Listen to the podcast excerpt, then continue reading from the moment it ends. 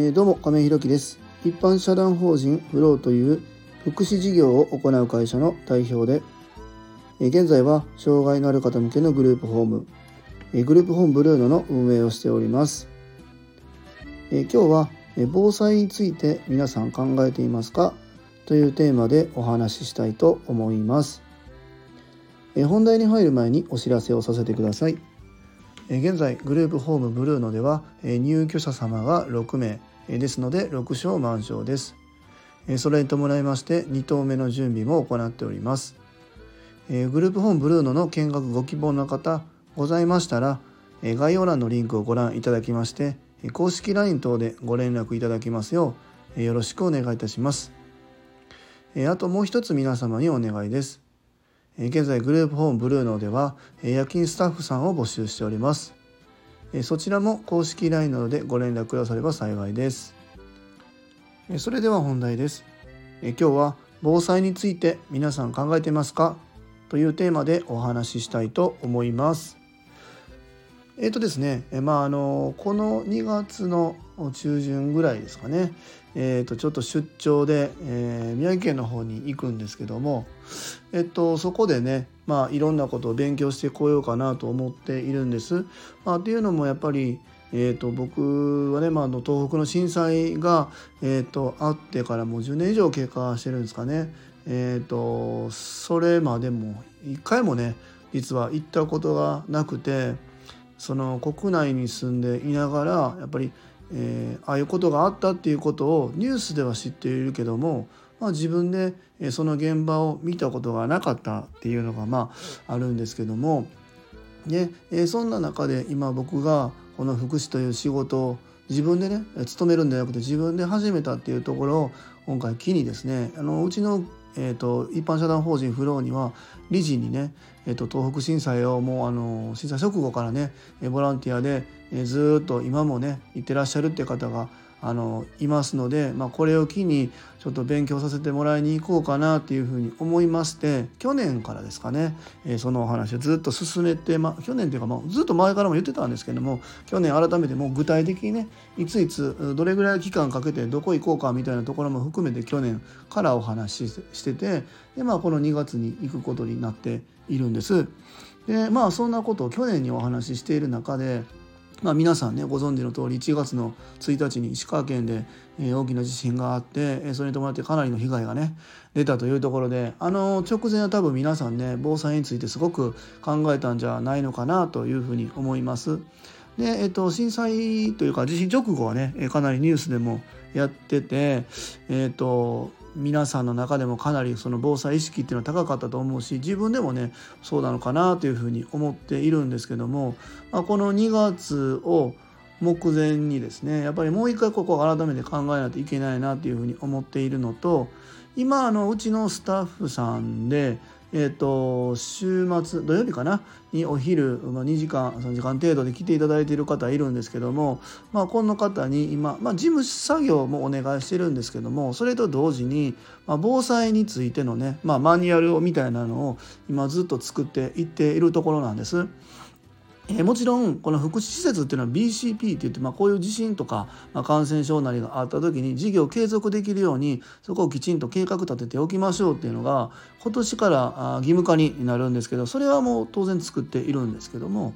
えっと、それとは別にですねもうこれさえあればすぐ動けるみんながもうこれをもとにこの1年間をまず計画立てて防災意識を持ってですね事業運営していこうっていうものをきちんと作ろうっていうふうにまああの話話して今ずっと作っていってるところなんですもうだいぶね進んできたかなと思うんですけども。でまあ、あの1月に震災があった直後は皆さんも、まあ、防災意識というのは高かったけども徐々に徐々にこう防災というかこの震災があったということも少しずつ記憶から薄れながらやっていってるのかなというふうに思うんです実際僕もそうなので、まあ、そこら辺はねちょっとあの意識してやっていかないといけないなと思うしこれをまあ例えば1年に1回この東北震災のところ現場行ったりとか石川県に行ったりとかしながら、まあ、その瞬間だけ思い出すっていうのはなくてですね1ヶ月2ヶ月3ヶ月ごとみたいなんでそういう訓練なり、え、講習会なりみんなで話し合いなりまた避難訓練なり、え、これを定期的にあの入れることでこの防災意識っていうのを忘れないようにしないといけないなっていうふうに思っているんですよね。でまあ僕たちが今事業運営やっているところが和歌山県和歌山市なんですけどもまああの皆さんもねご存知だと思うんですけど南海トラフ地震っていうのがあおそらくこの何年後か何十年後なのかわからないですけども必ず来ると言われています。でその中でまあいつか来るかもわからんけど明日ではないよねとかあ3年以内には来ないんじゃないみたいな漠然としたね、えー、多分そうじゃないのみたいなんでまあどっかで僕も半分あるのかなと思うんですけどもうんと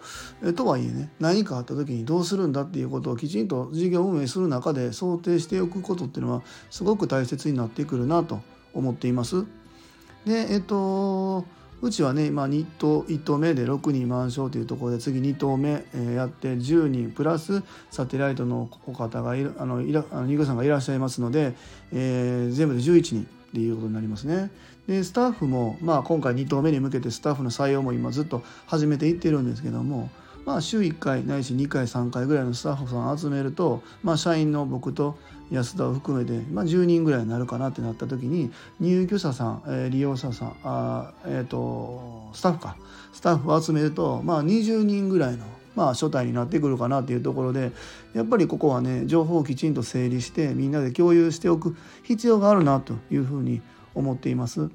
でまた僕とかね安田さんは、えっと、週に、まあ、3日4日ぐらいはね、えー、グループホームの方にいるので、えっと、まあなんとなくは意識するのかなと思うんですけども週に1回とかのスタッフさんのその日にももしかしたら震災、えー、するかもわからない。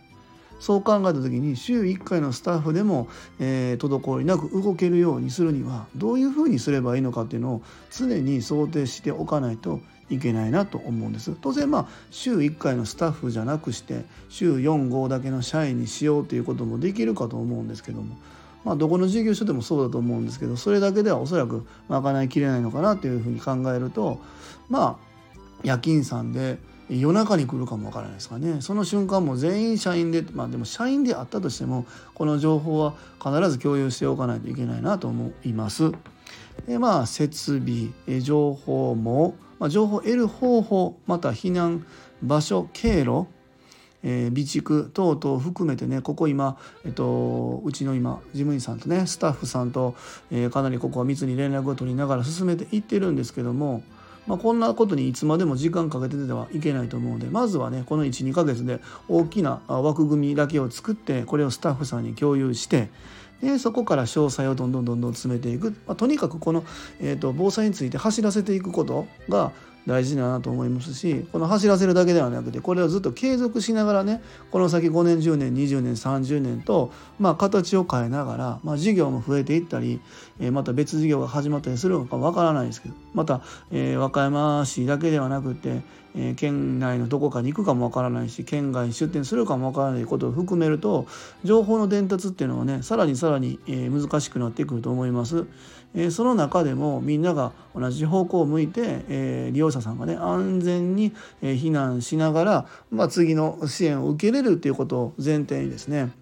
え進めていく必要があるなというふうに思っております。えーとまあ、石川県のねその1月1日の地震災害があってからもう1ヶ月以上経ちましたけども、まあ、皆さんの防災意識というのはどうなのかなと思いまして改めてねここで、えー、僕たちもちょっと気を引き締めないといけないなというのも踏まえてですね、えー、皆さんに改めて問題提起というか発信させていただきたいなと思いまして今日の放送とさせていただきます。えー、最後までお聴きくださいましてありがとうございます。え次回の放送もよろしくお願いいたします。えでは今日も素敵な一日をお過ごしください。一般社団法人フローの亀井弘樹でした。アビアント